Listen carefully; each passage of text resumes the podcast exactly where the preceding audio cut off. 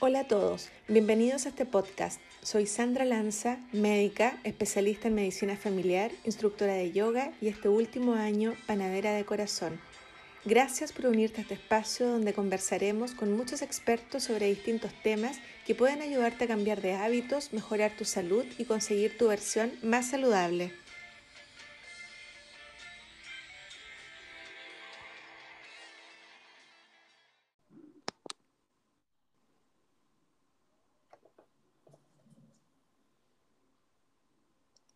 Hola, ¿cómo están?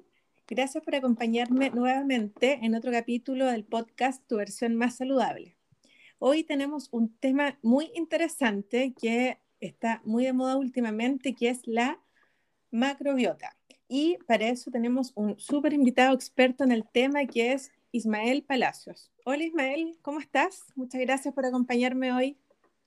Hola Sandra, súper, muy, muy, muy bien. Muchas gracias por la invitación. De nada, Ismael. Bueno, y primero, antes de partir con la entrevista, les voy a contar un poco, para los que están escuchando y no conocen a Ismael, eh, les voy a contar algunas cosas sobre él.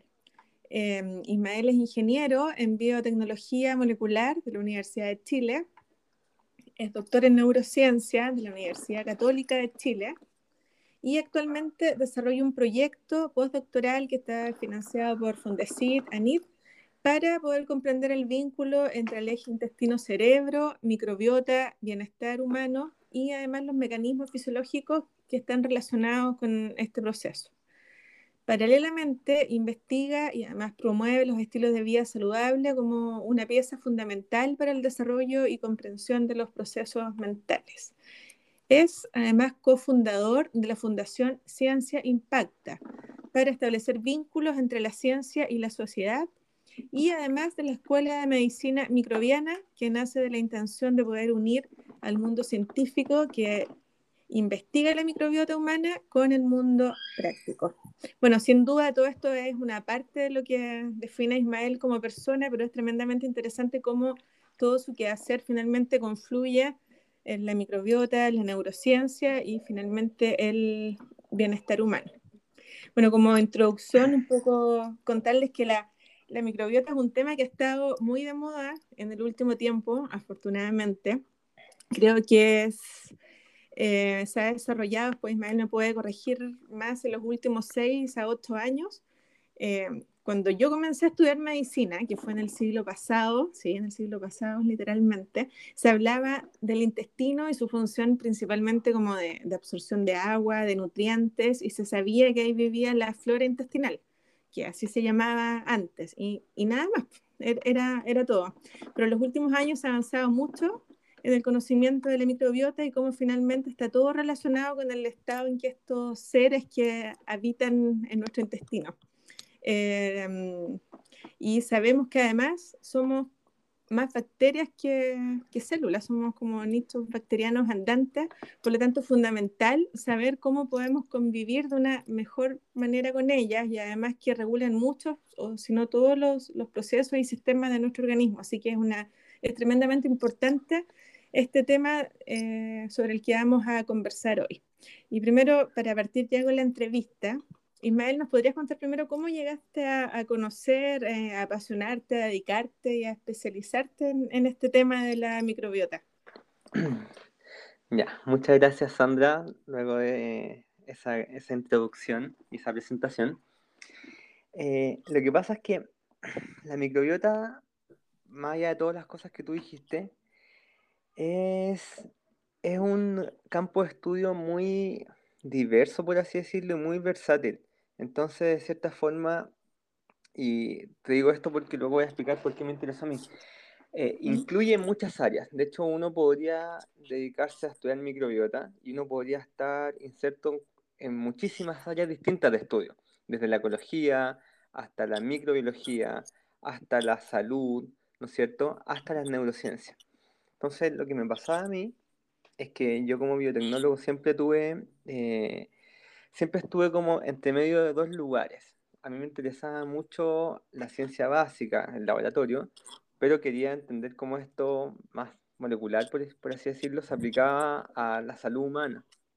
Eh, Y generalmente cuando uno estudia ciencia básica, siempre se quedan modelos animales, ¿no es cierto? Mm, Entonces sí. uno tiene que estudiar los modelos animales y, y eso incluye muchas otras cosas que, eh, que a veces son difíciles como para una persona como yo, por ejemplo, que, ahora, que tiene una alimentación basada en plantas y me interesa mucho como el respeto hacia los otros seres vivos, etcétera. Entonces, Muy lo- difícil.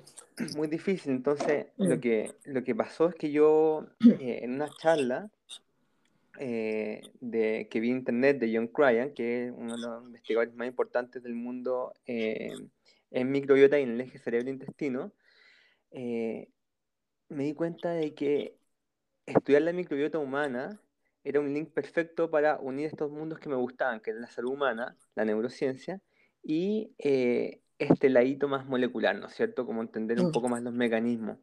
Entonces, creo que la microbiota o el estudio de la microbiota como que junta de manera perfecta los dos mundos que me gustan, que es la psicología, entender la mente humana y eh, la biología, la microbiología y entender los procesos biológicos que subyacen a la emergencia de esta mente humana. Eh, entre otras cosas, obviamente. Pero entonces, yo, yo creo que muchas veces tú te vas a encontrar con científicos o científicas en el mundo que que les preguntas cómo, cómo llegan a este lugar y a veces son charlas inspiradoras o un video inspirador. Uno a veces cree que hay historias muy, eh, muy, eh, no sé si profunda es la palabra, pero muy eh, eh, raras por detrás, pero a veces uno simplemente va a una charla y dice, chuta, esto me hace demasiado sentido. sí, se Y, te abre la mente, se te abre la mente de una forma que uno dice, entonces aquí quiero, aquí quiero continuar. Y desde ese lugar, eso fue como ya hace cinco años, eh, me puse a estudiar, me puse a estudiar, a estudiar, porque yo nunca estudié, yo estudié microbiología en la, en la universidad, pero nunca tomé un curso de microbiota, no hay muchos cursos de microbiota, ¿no es Mm, cierto? Entonces sí. yo me considero como un investigador autodidacta. Eh, yo estudié, estudié, estudié y hoy en día todos los días estudio los nuevos artículos, las nuevas investigaciones y obviamente para aplicarlo en mi investigación, también para aplicarlo a la divulgación científica, que también es otra de las cosas que me gusta hacer. Entonces, mm, básicamente eso, una charla se transformó en decir, esto me hace demasiado sentido y es la manera perfecta mediante la cual voy a unir estos dos mundos que me gustan. Sí, pero qué bonito eso, o sea, qué bonito que hayas encontrado cómo unir todas tu- tus pasiones en un, en un tema. Me, gusta mucho eso. Oye, eh, Ismael, y cuéntanos ahora, ¿qué es la microbiota y cuál es su importancia? Súper. La microbiota es un grupo de una comunidad de microorganismos que habita en el cuerpo humano, ¿ya? Esa es la microbiota humana. Obviamente hay microbiota de, de ratones, microbiota de plantas, microbiota de cualquier eh, entidad viva, tiene relaciones simbióticas con microorganismos. En el caso de la microbiota humana, son este grupo de microorganismos que habitan en nuestro cuerpo, principalmente en las mucosas eh, y en la piel, ¿sí? Y Sí, principalmente en el tracto digestivo y donde se concentran mayoritariamente es en el colon, ¿sí? Entonces, casi siempre cuando hablamos de microbiota humana o la mayoría de los estudios de microbiota humana se refieren más bien a la microbiota colónica, ¿sí?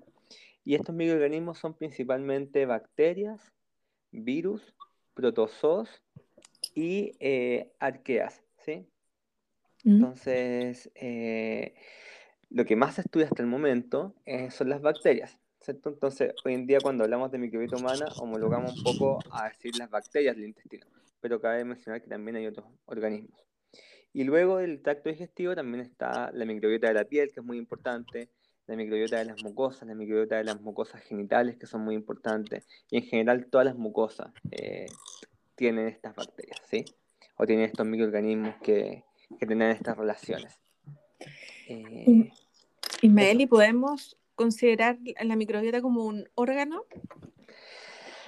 Sí, o sea, yo creo que sin duda. eh, al final yo no, no tengo idea qué, qué significa que algo sea un órgano o no. Tú que eres médica, médica quizás me podrías definir cómo se define órgano y en base a eso lo decidimos, pero eh, al final, hoy en día, claro, mucha gente está diciendo como que se considera un órgano más y más allá de que sea órgano o no, eh, es fundamental para todos los órganos. Entonces, eh, no sé si sea necesario considerarlo un órgano, quizás si eso le da más importancia o permite que haya una especialidad médica, microbiotólogo, eh, sería, Pudiese ser. Pudiese ser. Y metiéndonos ya como de lleno en el tema que tiene que ver además con tu proyecto del postdoctorado. ¿Cuál es la relación de la microbiota intestino-cerebro? Porque incluso la han llamado como el segundo cerebro y en algunos eh, lugares dice que habrían hasta más conexiones del intestino al cerebro que al revés y como que de alguna forma el intestino podría mandar al cerebro. Yo no sé si es tan importante que quién manda a quién, lo importante es la, es la relación entre ambos. ¿Qué nos puedes contar al, al respecto? Sí, súper. Y qué bueno eso, eso que dijiste al final, porque como que uno tiende a querer siempre como eh, que alguien gane o que algo sea más importante y al final mm. lo, que nos, lo que nos enseña la microbiota es que todo el sistema es importante.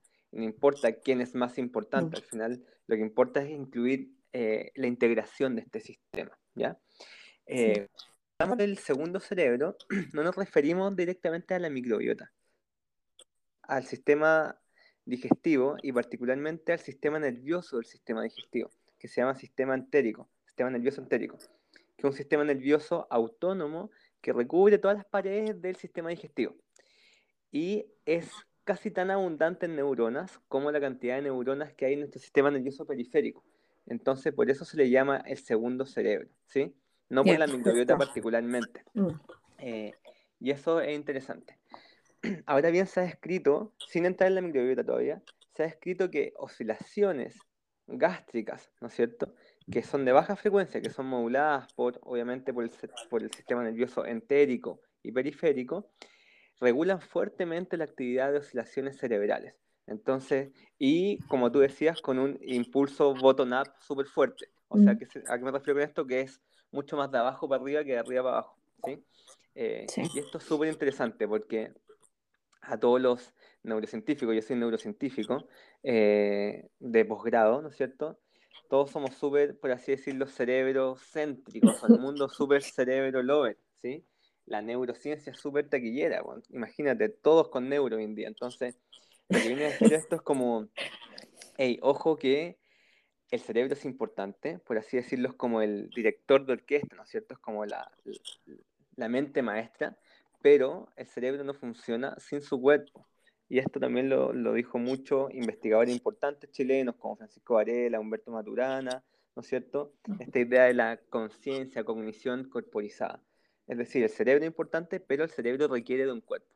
Y toda esta investigación en microbiota, con el tracto digestivo y todo, está corroborando un poco esta, estas ideas más teóricas o filosóficas que se planteaban hace algunos años, ¿no es cierto? Que tú necesitas de un cuerpo y específicamente se ha mostrado que el sistema digestivo regula estas oscilaciones alfa que son importantes para la tensión, para el estrés, para los procesos de memoria, etcétera. Cualquier proceso al final cognitivo que tú estudies en el cerebro va a estar regulado o va a estar, van a estar implicadas estas oscilaciones. Entonces, eh, ese es un tema como súper súper lindo que está surgiendo y, y, en él todavía no, no estamos hablando de microbiota. Ahora, si incorporamos a la microbiota, nos damos cuenta que eh, el sistema nervioso recibe información microbiana y le otorga información al, al sistema digestivo, por ende la microbiota, por múltiples maneras, ¿sí? Y de manera súper sofisticada y que todavía están súper poco estudiadas. Piensa que eh, el tema de la microbiota tiene poco tiempo, ¿no es cierto? Piensa que el proyecto Microbioma Humano surgió hace poquito, ¿no es cierto? Mm. Eh, surgió el 2010 eh, años, 15 años, ¿no es cierto? El 2007 empezó a, a, investigarse, como 15 años, y recién esta investigación de eje cerebro-intestino partió hace 10 años como máximo. Entonces todavía no sabemos mucho, y menos en humanos, ¿sí? Entonces muy apasionante. Y hay muchas maneras de comunicación, como cuatro o cinco principales. La primera, eh, no sé si quería hacer un, break o, las, las, cuento. No, dale, dale. sí. Em, hay muchas maneras como la microbiota se comunica con el cerebro. La primera es a través de este nervio vago. El nervio vago es, un, parte del eje del sistema nervioso parasimpático, que es un nervio que eh, proyecta a todos los órganos del cuerpo y importantemente al sistema digestivo. Se ha escrito que eh, existe una comunicación directa entre la microbiota intestinal y la actividad de este nervio vago. Y no solo el nervio vago, sino que también las neuronas del sistema nervioso simpático. Entonces, toda esta comunicación súper directa ocurre, eh, ya se ha escrito que ocurre. Y muchas investigaciones que han visto efectos de la microbiota en la conducta humana, en conductas sociales, en conductas de ansiedad, de ánimo, etcétera, se ve que cuando uno les corta el vago, por ejemplo, a esos animales, ¿Mm? esos efectos desaparecen. Entonces, se sabe que gran parte de los efectos que tiene la microbiota sobre el sistema nervioso central o sobre la conducta dependen del nervio vago para que ocurran, ¿sí? Esta es la primera, esta es la primera como gran vía. Y esto es interesante porque estamos hablando del orden de milisegundos, ¿cachai? Aquí estamos hablando de que eh, algo sensa nutriente en el estómago y en milisegundos, en un lapso de tiempo menor, una centésima parte de un segundo, el cerebro ya está sabiendo lo que pasa en el intestino. Y eso es muy relevante, ¿sí? Estamos hablando de una comunicación directa. Pero luego hay otras formas de comunicación. Otra importante es a través del sistema inmune. Hoy en día sabemos de que eh, los procesos psicológicos, cognitivos, de hecho la misma depresión hoy en día se considera una enfermedad, o hay teorías que la consideran una, una enfermedad inflamatoria. Entonces, si consideramos que el 70% del sistema inmune está, eh, está ubicado, contenido en las paredes del sistema digestivo, obviamente eso nos hace pensar, y hay mucha investigación al respecto, la relevancia que tiene la microbiota en regular el sistema inmune y cómo eso también afecta al sistema, al cuerpo en general, ¿cierto? Esa es una segunda forma. Una tercera la, del metabolismo de neurotransmisores. No sé si la gente sabe, pero en el cerebro, nosotros, el cerebro se comunica, las neuronas se comunican a través de la liberación de neurotransmisores, ¿sí? Principalmente eh, el, glutamato, GABA, serotonina, que es el más famoso, dopamina, ¿no es cierto?, entre otros.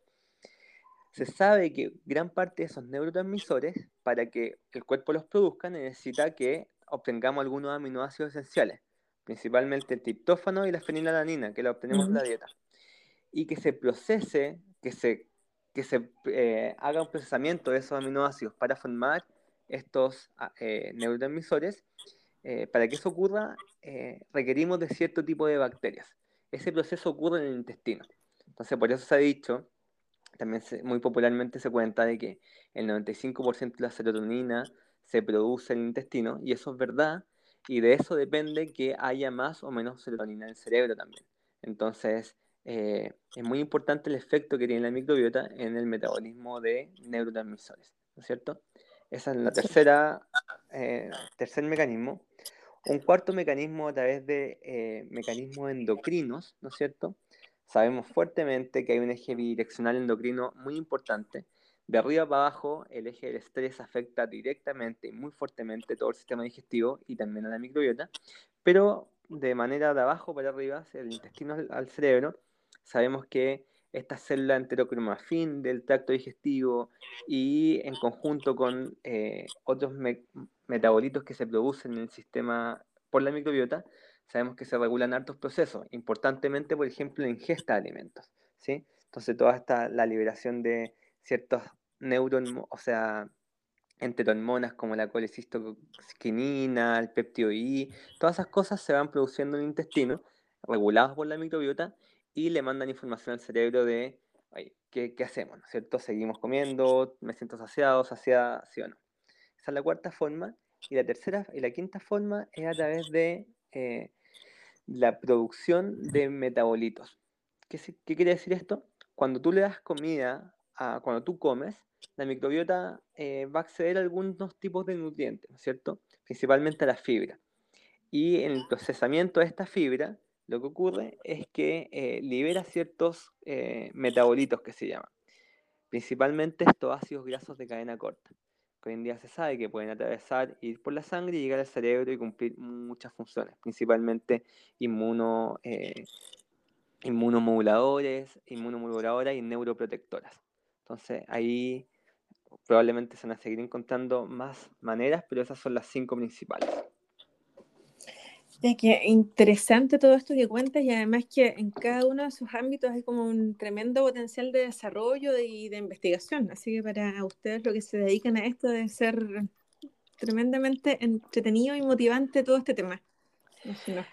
Oye, Ismael, ¿Mm? Mira, ¿ibas a decir algo? Sí, que es como, es súper entretenido y es como, es complejo porque hay tanta información, Sandra, que a veces uno tiene que hacer un trabajo de decir, ¿sabéis qué? No puedo saber de este tema. Como que ya, a veces a mí me pasa la cuenta que quiero como entrar en todos los lugares y de verdad hay un boom demasiado grande con este tema. Entonces, cada tres días salen 20 papers distintos. 30 papers distintos que tú decís como esto es demasiado interesante, esto es demasiado interesante, pero al final se quedan ahí en la, en la, biblioteca guardados por siempre hasta, que algo pase. La otra pregunta que te quería hacer, yo creo que un poco ya la respondiste de alguna manera que tiene que ver con el sistema inmunológico, porque bueno, la microbiota se puede considerar el órgano, si lo queremos llamar así, que de alguna forma regula nuestro sistema inmune. Eh, por lo tanto, nos ayuda a controlar estados inflamatorios, ¿cierto? Entonces, funcionaría como un órgano inmunoregulador. Y esto además lo podríamos relacionar con el concepto de intestino permeable, que es un, un, concepto que hace muchos años atrás se decía que era como inventado y que venía como del área de las medicinas alternativas, pero hoy se sabe que este intestino como con forados así como con hoyos como un tipo colador podría ser, sería como la puerta de entrada de toxinas y que aumentaría la respuesta inflamatoria. No sé si pudieses contar un poquito más sobre eso. Sí, sin duda. O decirme si estoy eh, hablando tonteras, no sé, pero... No, está ahí, está ahí súper bien. ya, eh, gracias. Mira, el tema inmune es mega complejo porque em, hay un montón de, sub, de células, de citoquinas, de células que van a ser proinflamatorias, ¿no es cierto? Antiinflamatorias, inmunomoduladoras, entonces, para meterse como en la parte microbiota inmune así fuerte, eh, ahí sí que uno tiene que meterse como a picar así y a estudiar eh, de manera importante. De hecho, hoy en día, hoy, o sea, hoy día justo tuve una charla que hablaban de que la microbiota afectaba eh, la conducta social regulando la microglía. La microglía son, es parte del sistema inmune que está en el cerebro, reside en el cerebro. Entonces, como que todos los días salen cosas nuevas. Lo que sí se sabe es que la, la barrera intestinal está... Esto es súper interesante porque nosotros nos enfrentamos al mundo de dos maneras. Uno por la piel, ¿no es cierto? Que es una barrera física, pero otra manera es que nos enfrentamos al mundo a través de lo que comemos, ¿no es cierto? El tubo digestivo es considerado como afuera eh, embriológicamente. Entonces, eh, es importante tenerlo súper protegido, ¿no es cierto? Y, y, por esa misma razón es que está súper protegido y rodeado de células inmunológicas que van a estar dando cuenta de qué es lo que entra y qué es lo que se absorbe y qué no, ¿no es cierto? Mm. Eh, cuando hay ciertos problemas de disbiosis, que tienen que ver con una microbiota que no es adecuada, eh, podemos empezar a sufrir estos impactos como lo que tú hablas del intestino permeable. ¿Por qué razones pasa eso? Principalmente porque no le damos nutrientes o no le damos comida necesaria a la microbiota. No le damos suficiente fibra. Entonces, ¿qué es lo que pasa con ello? Eh, que bacterias que son capaces de procesar el mucus intestinal empiezan a sobrevivir más que las que pueden procesar la fibra, ¿no es cierto? Porque si tú no le das fibra, tenemos que pensar que la microbiota es un, es un sistema ecológico, ¿no es cierto? No es que ella nos quiera hacer daño o esté enojada con nosotros porque no son comemos buenas ni malas. No, son buenas ni malas, al final son microorganismos que están eh, respondiendo frente a un evento del ambiente, ¿no es cierto? Sí. Y si nosotros no le damos fibra, eh, estas bacterias que pueden procesar la mucosa, el mucus, ¿no es cierto? Empiezan a, a proliferar. Y de eso em, lo que empieza a ocurrir es que las paredes del intestino, como esta mucus, que es eh, lo que separa el lumen del epitelio, empiezan a enflacar, a como enflaquecer. Y eso permite que mismas bacterias puedan atravesar, ¿no es cierto? O que ciertas moléculas grandes, como el LPS o incluso el gluten, puedan empezar a atravesar.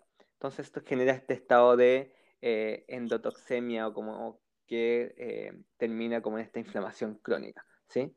Entonces, Eh, y ahí obviamente hay todos unos mecanismos súper eh, especializados.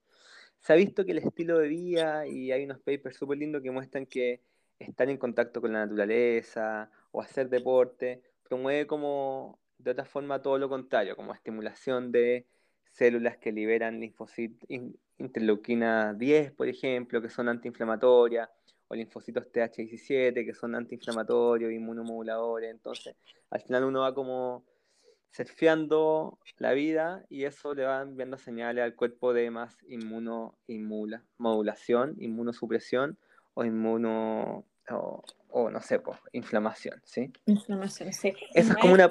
Sí. Dale, no, dale. No, que de alguna forma llegamos como a la siguiente pregunta, que era, eh, ¿qué era la disbiosis y cómo podemos reconocer cuando estamos en ese estado? No sé si pudieras reforzar un, un poquito para la gente que nos está escuchando. Sí, refuerzo eso y después quería entrar, eh, comentar algo del sistema inmune y el desarrollo, que es súper importante, como el tema de los primeros días de la vida. La disbiosis es algo que también es un término súper complejo, porque tenemos que entender de que nosotros todavía no sabemos cuál es como una microbiota buena o una microbiota mala. No hay como, y ese es como, en eso se está avanzando. Yo no te podría decir como, sabéis que yo tengo, soy súper plan base, yo tengo mi microbiota y es un modelo a seguir. Eso todavía no se sabe, ¿sí? La microbiota mm. varía de persona en persona y de lugar en lugar. Lo que es una microbiota saludable aquí en Chile no podría, podría no serlo en Australia, ¿ya? Eh, lo que sí se sabe es que em, hay cierta, eh, ciertos patrones microbianos que se asocian como a problemas o a enfermedad, ¿sí?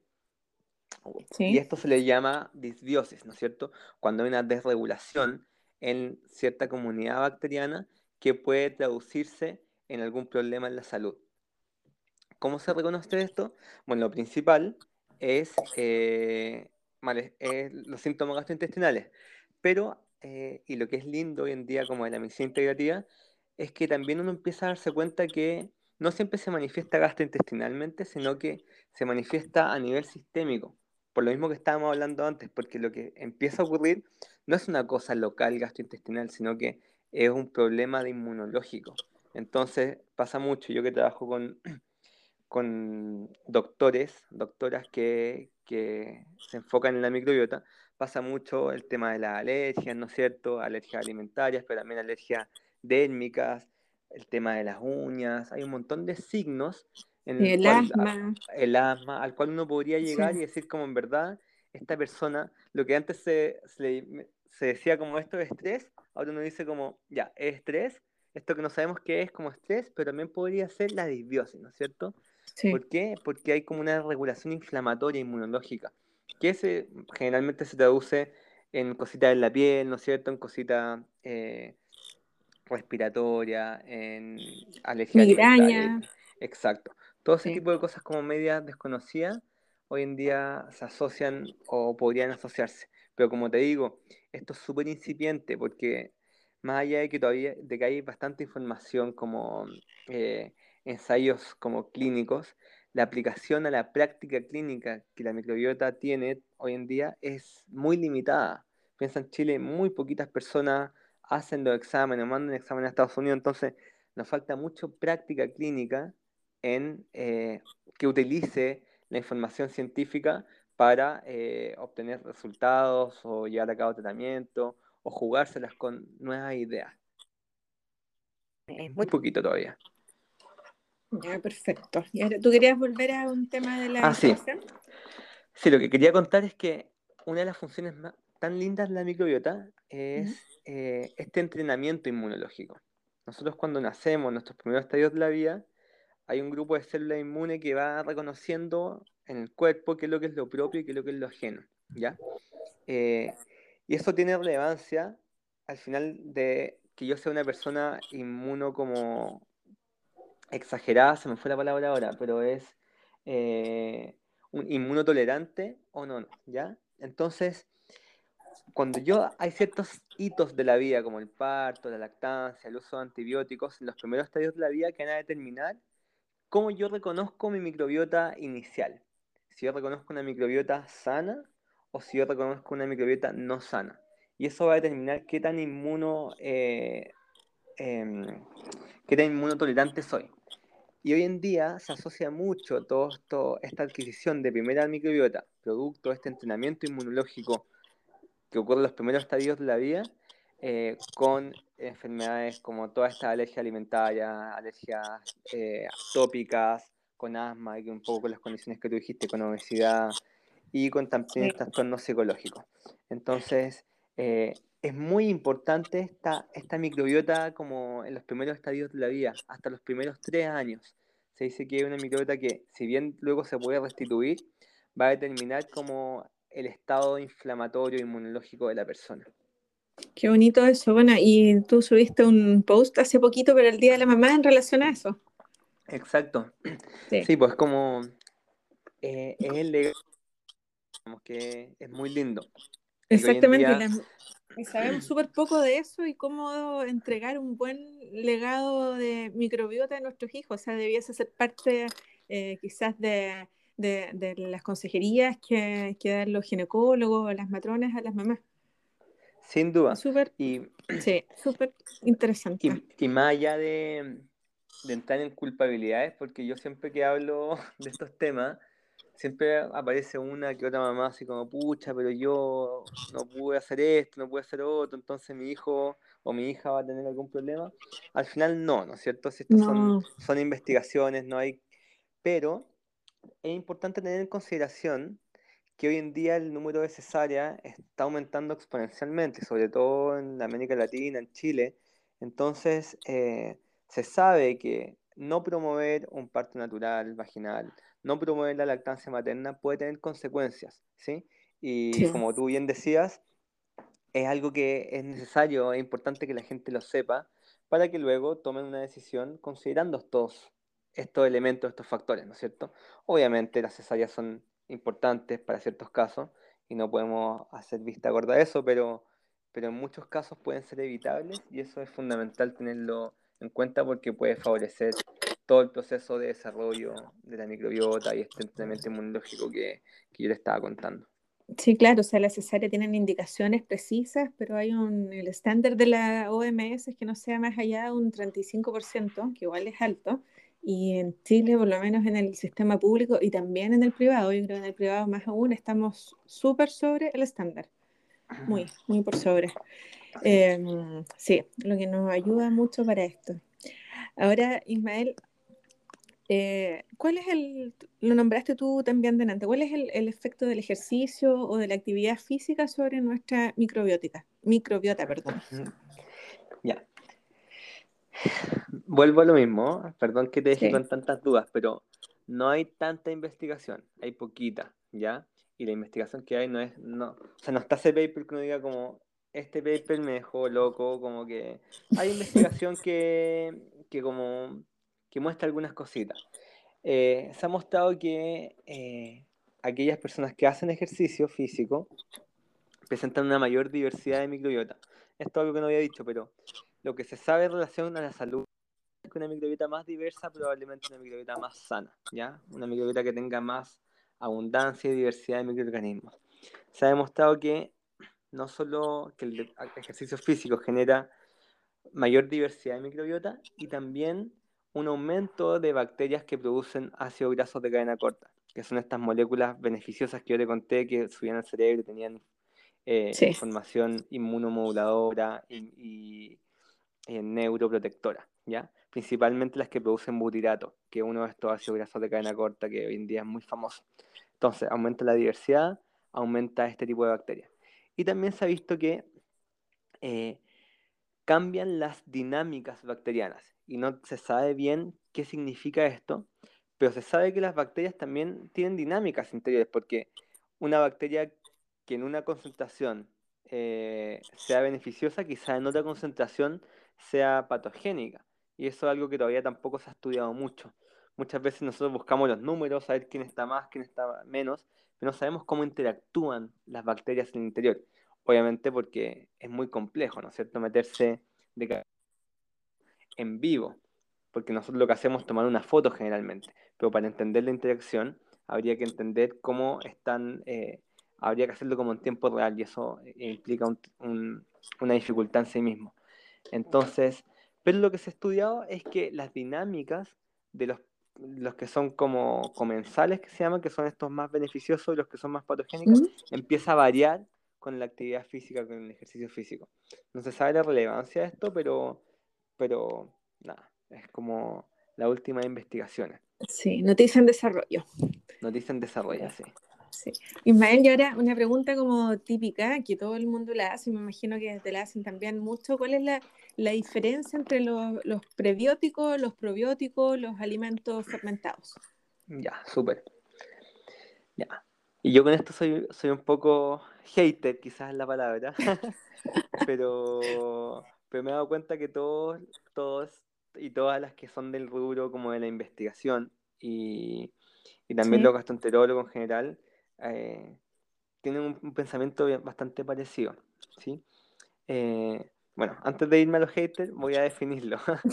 Eh, probióticos son microorganismos que cuando son administrados en concentraciones específicas generan un efecto beneficioso conocido para la salud. ¿ya? Ese es probiótico. Prebiótico son es el sustrato, o sea, la comida para una bacteria que en una cierta concentración va a dar un efecto beneficioso a la salud conocido. Entonces el probiótico es la bacteria, el prebiótico es la comida para la bacteria. Sí, perfecto. Y por definición, al prebiótico hay que agregarle de que el mecanismo por el cual genera el efecto a través de esa comida tiene que ser conocido. ¿Ya? Ya. Y fermentado es básicamente un alimento que, em, que contiene bacterias, pero no sabemos cuáles son. ¿sí? Entonces, de cierta forma, el fermentado es el prebiótico con el probiótico, pero no se considera prebiótico ni probiótico porque no sabemos lo que hay ahí. Para que sea probiótico y prebiótico tenemos que saber quién está y qué está haciendo específicamente. Ya, de acuerdo. Y ahí dentro de los fermentados tenemos, bueno, la, la kombucha, el kefir, el, el churut, el, claro, cualquier, cosa, cualquier cosa que se nos ocurra. Piensa que, eh, en todo el mundo, en toda la, la, vida, hay bacterias, ¿no es cierto? Y si uno deja un vegetal, que es la superficie, a no ser que tú llegues a tu casa y lo chiscloro así a, a no más poder, ese vegetal va a tener bacterias en él, ¿no es cierto? Entonces, em, si tú con ciertas condiciones, como una cantidad de, un pH particular, por eso uno a veces le echa sal, ¿no es cierto? O un sustrato como azúcar en el caso de la kombucha, eh, con ciertas condiciones, esos microorganismos van a empezar a proliferar, ¿sí? En ese, sobre ese sustrato, que en un caso puede ser el té, o en otro caso puede ser el mismo alimento. En el caso más típico, el chucrut, o sea, el, repollo, por ejemplo. Uno lo puede hacer con la zanahoria, con la beterraga, con la manzana. Tú cachai ahora que los productos son súper variados, ¿no es cierto? Eh, pero la cosa es que uno no sabe realmente quién está ahí. Pero uno, uno piensa que son bacterias beneficiosas eh, y que más encima se sabe que generan un efecto benéfico en el mismo producto o en la biodisponibilidad del producto, porque empiezan a procesarlo un poquito antes, entonces uno luego se lo come y ya viene con la mitad de la tarea hecha. Perfecto, ¿y la masa madre igual califica ahí La masa madre no califica, pero no tiene microorganismos. La masa madre lo que hace es que, y es súper interesante, que uno deja eh, la harina y todo el, eh, lo que uno, la harina que esté ocupando, con estos microorganismos y ya empiezan a fermentar y a procesar ya las moléculas o todo esto antes, ¿no es cierto? Previamente.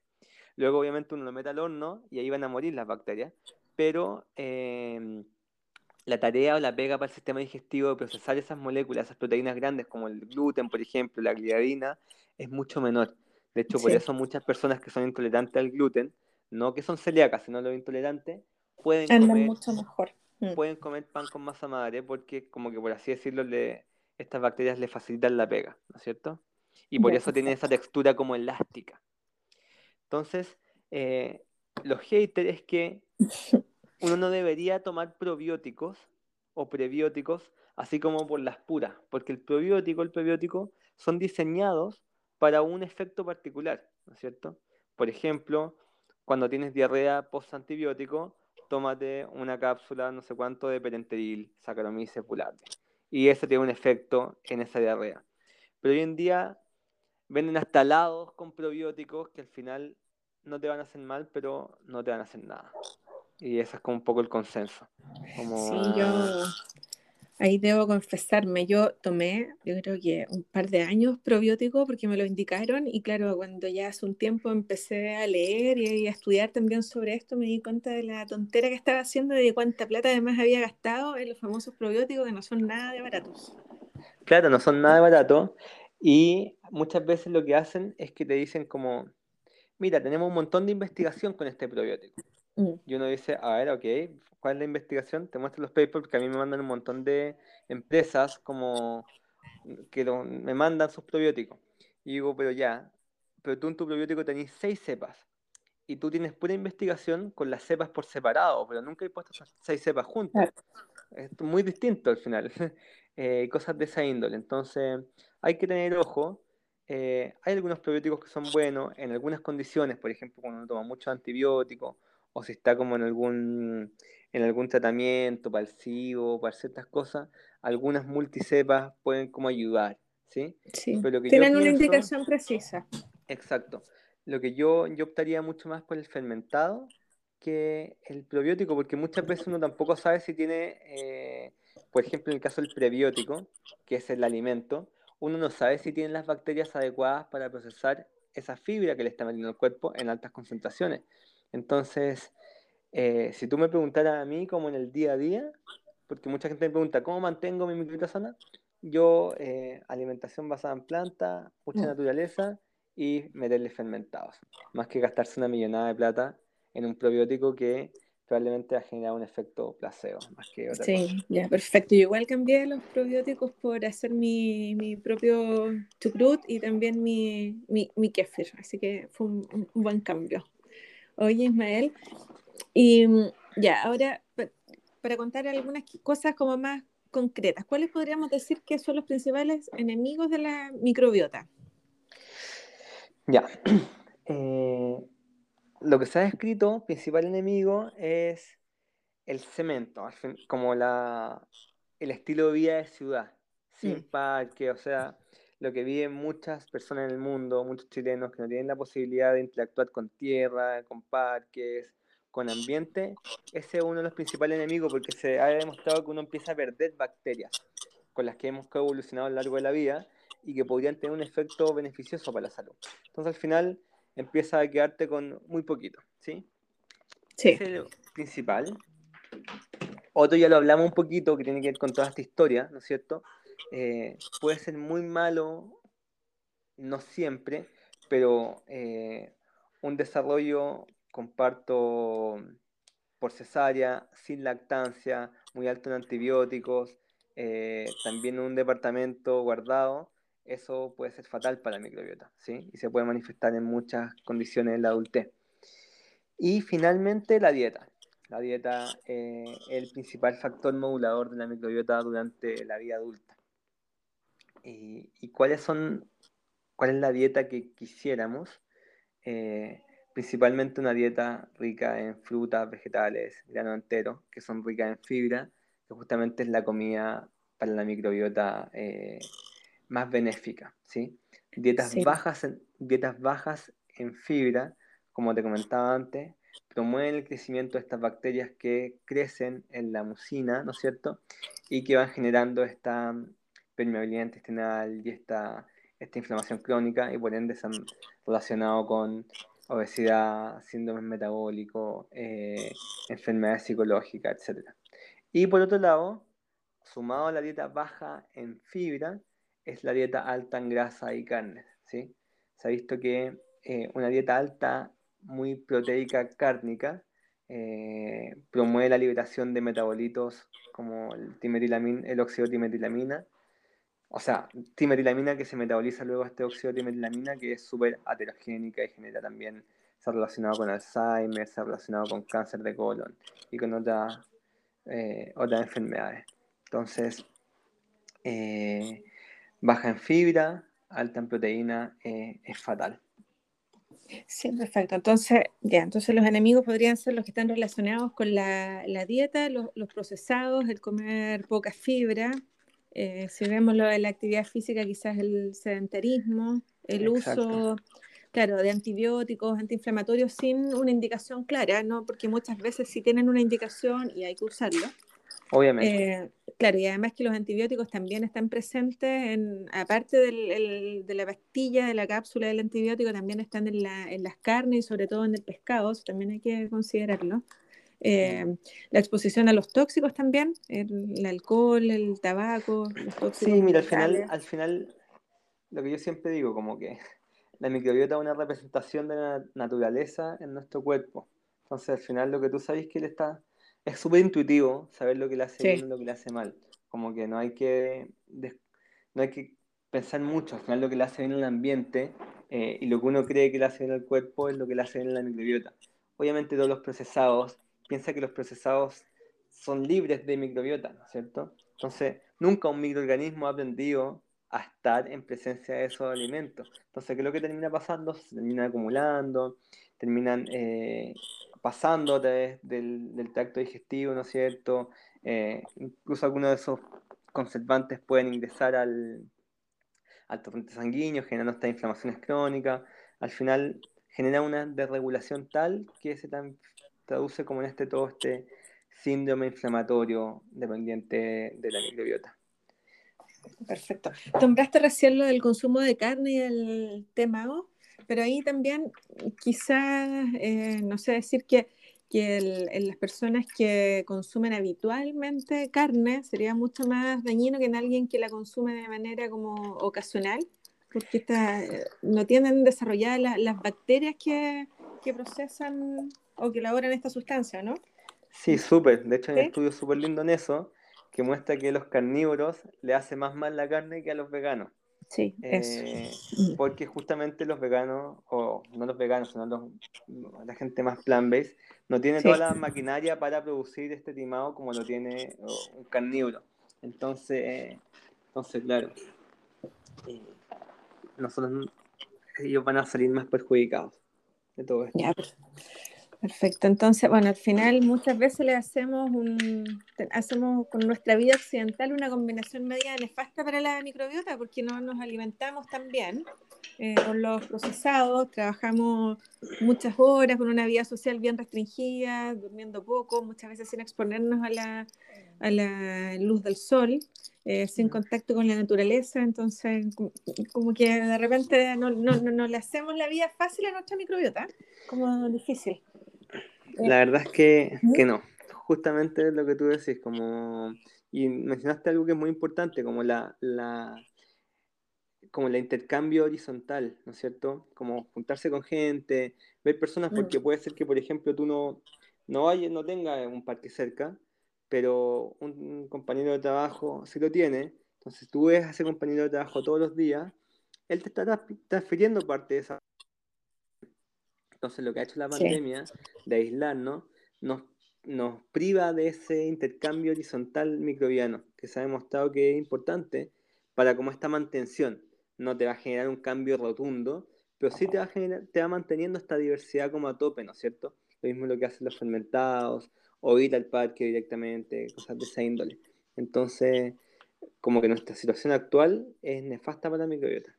Sí, nefasta. Además, la exposición a la luz solar, bueno, no solo por la vitamina D, sino porque las bacterias igual tendrían como un ritmo microbiano que sería como similar al circadiano. Entonces, estamos muy encerrados. Exacto, sí, también hay papers muy lindos de, eso, como el reloj biológico de la microbiota. siempre se piensa que eh, seguir los ritmos circadianos también favorece en la actividad de la microbiota. Entonces, si tú quieres procesar mejor un alimento, también hacerlo mejor durante el día, porque a esa hora también las bacterias están más activas y lo hacen de mejor forma. Al final está todo súper conectado y es como te decía antes, súper intuitivo. De hecho, como que abrirse el mundo de la microbiota es realmente abrirse el mundo de, vivir en relación con la naturaleza.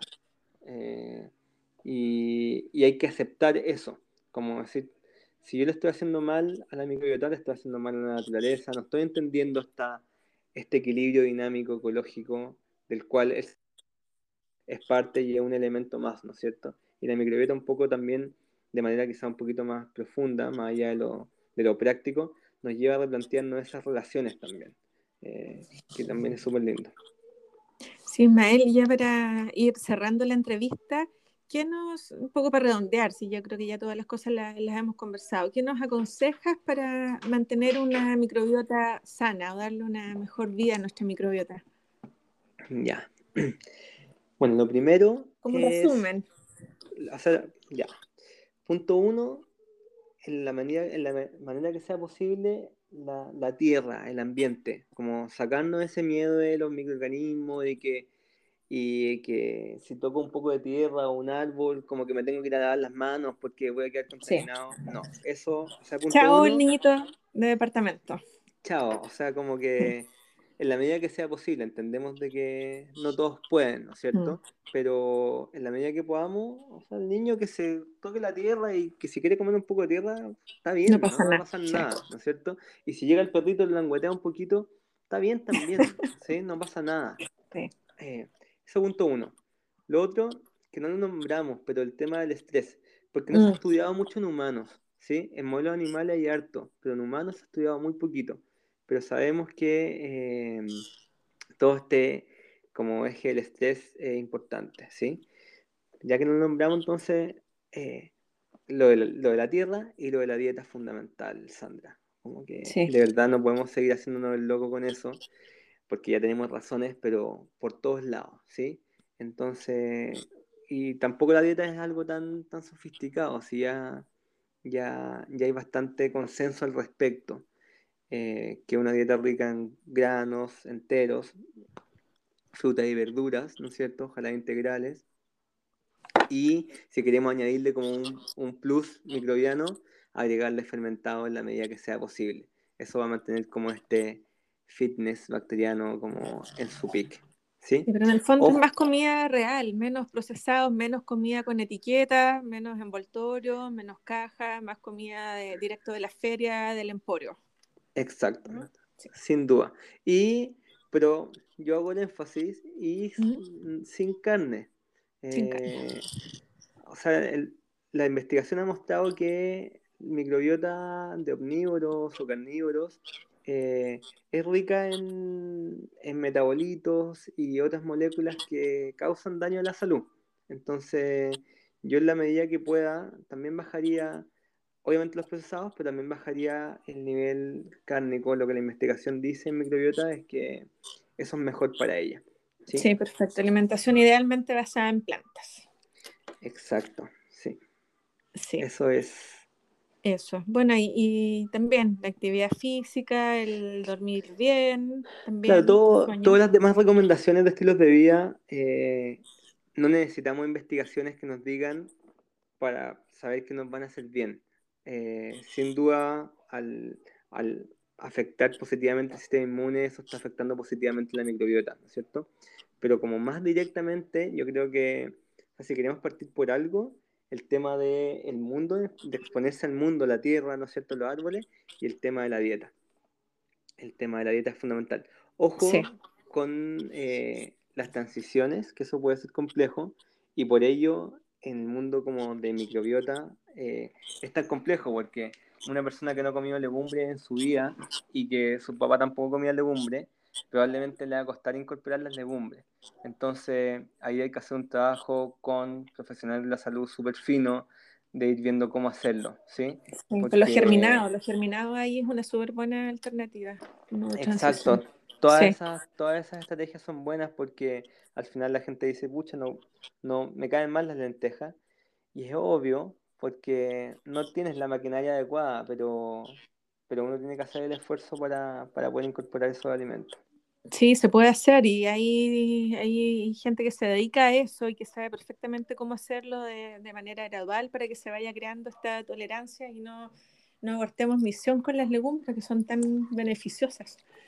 Sin duda. Oye, Ismael, y para responder como la, la, pregunta del título del podcast, que es, ¿es la microbiota el origen de todo?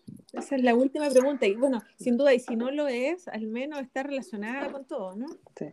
Más que la microbiota, los microorganismos, pero sin duda, o sea, o sea, lo es, no es como una pregunta abierta. Sabemos que los microorganismos son los... Sabemos que el planeta es microbiano, sabemos que el oxígeno en la Tierra depende de los microorganismos, sabemos que los ciclos del carbono dependen de los microorganismos. O sea, hoy en día hay, hay investigaciones que dicen como si queremos solucionar el calentamiento global, hay que incorporar en la ecuación los microorganismos, porque de ellos dependen los ciclos de la Tierra al final. Entonces, la pregunta es, o sea, la respuesta es sí o sí. Sí o sí, ya, perfecto. Y las dos últimas preguntas que no tienen que ver con microbiota. ¿Algún libro que nos quieras recomendar y algún hobby que, que practiques? Súper. Lo que más me gusta a mí es uno que se llama Psychobiotic Revolution o La Revolución Psicobiótica. Ya está en español, que es de John Cryan, que es este investigador top en el mundo. ¿sí? y, hay, y hay otro que se llama Desde tu intestino, que es de Rob Knight, que es el otro de, de, los, de los cracks del mundo. Desde tu, tu, intestino es más cortito, ese es más de bolsillo, y el Revolución Psicobiótica es un poquito más grande. ¿sí? Y aquí, bueno, yo me termino comprando todos los libros que recomiendan. sí, pero esos son súper chulos, están a encantar. Ya. Y el hobby, ¿Sí? yo soy yo soy futbolero. ¿En serio? Ya, pero, pero, pero juegas. Sí, juego, juego. Ahora eso sí, yo tiempo sin jugar porque me fracturé la tibia y el peroné jugando. Pero toda mi vida ha sido eh, juguito de pelota. Así que y ahora como no se puede jugar, estoy incursionando en el tenis. Entonces, estoy en clases de tenis todas las semanas. Y ha sido muy entretenido, pero el hobby siempre ha sido el deporte en mi caso. Ya, qué bueno. Yo tengo, bueno, tengo tres hijos y dos hombres y una mujer. Y la mujer es la futbolista de la familia, de los hijos. Sí, así me enteré por las redes sociales y me parece pero maravilloso. Sí, sí. Encima de la U. ¿Es de la U? ¿Eres de la U también?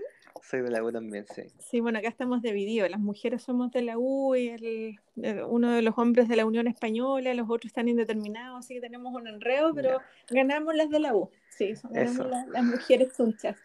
Qué bacán. Ismael. Oye, Ismael, eh, de verdad te agradezco mucho habernos acompañado hoy, habernos enseñado eh, de este tema tan interesante y contarnos sobre la, la importancia de nuestras bacterias.